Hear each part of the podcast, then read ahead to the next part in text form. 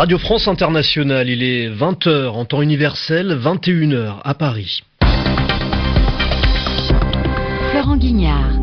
Bonsoir, bienvenue, c'est le journal en français facile. Bonsoir Zéphirin Quadio. Bonsoir Florent, bonsoir à tous. Au sommaire de ce journal, Zéphirin. Situation confuse ce soir à Alep-Est alors que l'évacuation des civils se poursuit. L'armée syrienne pourrait avoir pris le contrôle total de la ville. Un suspect activement recherché en Allemagne et dans toute l'Europe deux jours après l'attentat de Berlin.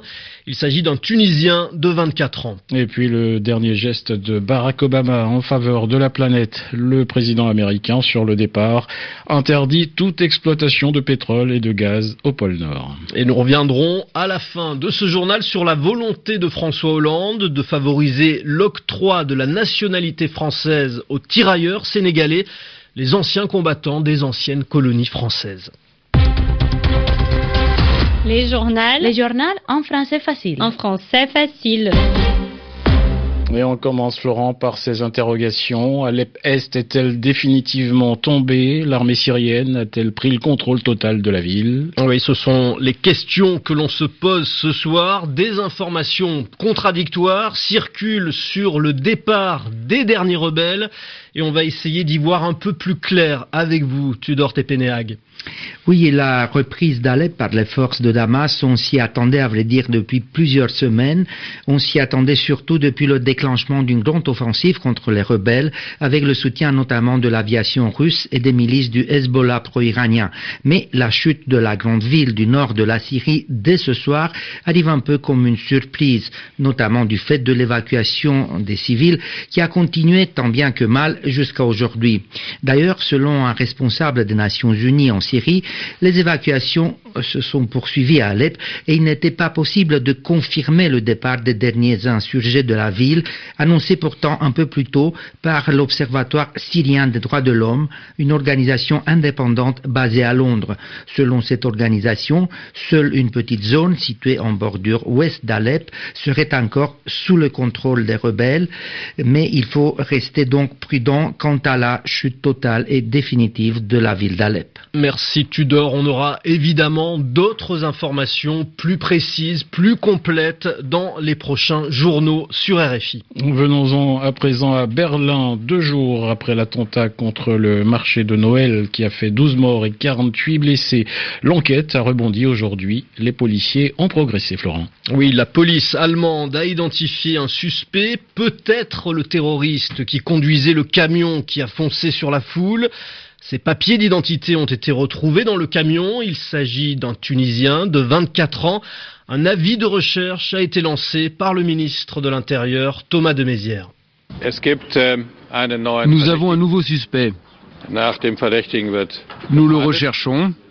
Il s'agit, je tiens à le souligner, d'un suspect, pas forcément l'auteur. Nous continuons à enquêter dans toutes les directions. Nous suivons toutes les pistes. Et ce suspect fait l'objet d'un mandat de recherche depuis minuit, à la fois en Allemagne et dans l'espace Schengen, c'est-à-dire dans toute l'Europe.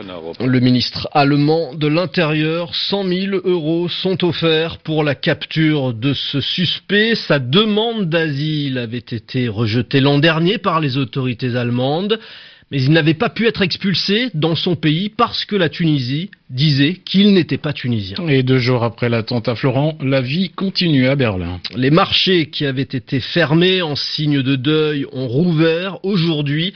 Notre envoyé spécial à Berlin, Anastasia Becchio, s'est rendu sur un marché de l'est de la capitale allemande. La musique de Noël résonne dans les allées du marché d'Alexanderplatz. Après une journée de silence, la fête et les rires reprennent leurs droits. La présence policière est assez discrète. Devant ces poêles géantes où mijotent des saucisses et des légumes, cette vendeuse reste sur ses gardes. On regarde à droite, à gauche, c'est pas très agréable quand on a à l'esprit qu'il peut toujours se passer quelque chose.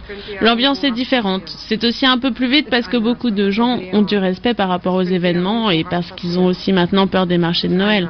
Les visiteurs s'arrêtent devant les échoppes en bois empli de pain d'épices, de décorations, d'artisanat en bois ou en verre. Le marché est pourtant loin d'être désert et les touristes sont au rendez-vous. Dorta, venue de Milan, se réchauffe avec un vin chaud. Je suis un peu stressée, mais on peut avoir des attaques euh, à Milan, en France, en Allemagne. C'est comme ça et l'atmosphère n'est pas la même. Mais c'est un peu triste, mais c'est Noël. Au milieu du marché, la patinoire ne désemplit pas. Elle a 14 ans et venue avec sa classe. Je crois qu'à Berlin, le niveau de sécurité est toujours le même. Et c'était pareil à Paris. On n'est nulle part totalement en sécurité. C'est comme ça. Il faut faire avec. Il y a toujours des risques dans la vie, que ce soit maintenant à Berlin ou hier à Paris. C'est la même chose. Résister, rire, fêter Noël. En dépit du drame qui vient de toucher la ville, Berlinois comme touristes semblent ici déterminés à aller de l'avant. Anastasia Becchio, Berlin, RFI. Le journal en français facile. Venons-en maintenant à ce qui pourrait être le dernier acte politique de Barack Obama, un geste fort en faveur de la planète. Avant de quitter la Maison Blanche le 20 janvier prochain et donc avant l'arrivée de Donald Trump, le président des États-Unis interdit tout nouveau forage de gaz et de pétrole dans les eaux américaines de l'Arctique, c'est-à-dire le pôle Nord. Près de 50 millions d'hectares sont ainsi préservés pour le reste des temps puisque Donald Trump, qui préfère le pétrole à la protection de l'environnement, ne pourra pas revenir sur cette décision. Camille Marigot. Barack Obama se base en fait sur un texte des années 50 qui permet à un président américain d'interdire l'exploitation de ressources naturelles sans retour en arrière possible par les futurs chefs de l'État. Des espèces très menacées comme l'ours polaire ou la baleine boréale seront donc épargnées par les plateformes et les risques de marée noire. Comme un pied de nez à Donald Trump, climato-sceptique assumé et plutôt très favorable au forage. Avec une majorité républicaine au Congrès, le nouveau président essaiera sans doute de revenir sur cette décision. Mais ce sera long et compliqué selon les juristes. Un mois avant de quitter le navire, Obama prend une décision qui correspond aussi à une réalité. Moins de 1% de la production américaine de brut provient de l'Arctique. Beaucoup de compagnies pétrolières délaissent cette région pour des sols américains plus généreux et surtout moins chers comme le Dakota du Nord. C'est le cas du poids lourd Shell qui a renoncé l'an dernier à ses explorations au large de l'Alaska. RFI, il est 20h07 en temps universel. Zéphirin, nous allons maintenant revenir sur cette information diffusée hier à l'occasion de la visite du président du Sénégal à Paris. Oui, aux côtés de Macky Sall, François Hollande a annoncé que la France allait faciliter l'accès à la nationalité française des tirailleurs sénégalais les anciens combattants des deux guerres mondiales enrôlés sous le drapeau français quand le Sénégal était encore une colonie. Une pétition lancée par une élue socialiste, petite fille d'un tirailleur sénégalais, avait recueilli le mois dernier plus de 40 000 signatures. François Hollande a alors donné des instructions pour que les demandes de naturalisation soient accueillies favorablement par l'administration française.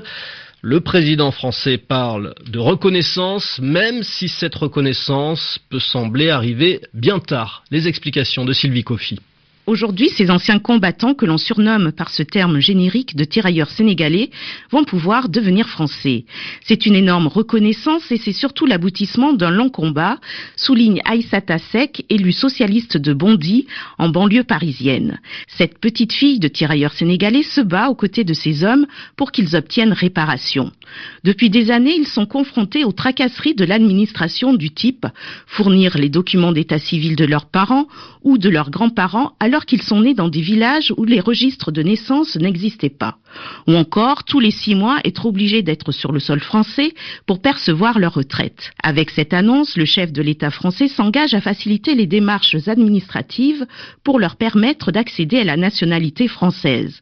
Une annonce tardive car ces vieux combattants sont âgés, ils ont plus de 70 ans et aujourd'hui ils sont peu nombreux, moins d'un millier de tirailleurs vivent encore en France. C'est ainsi que se termine ce journal en français facile. Merci Zéphirin Quadio. Merci à vous Florent Guignard. On se retrouve demain à la même heure et en attendant, si vous le voulez, vous pouvez retrouver ce journal, le réécouter et le lire sur le site euh, RFI Savoir. Vous connaissez l'adresse par cœur www.savoir au pluriel.rfi.fr. Très bonne soirée.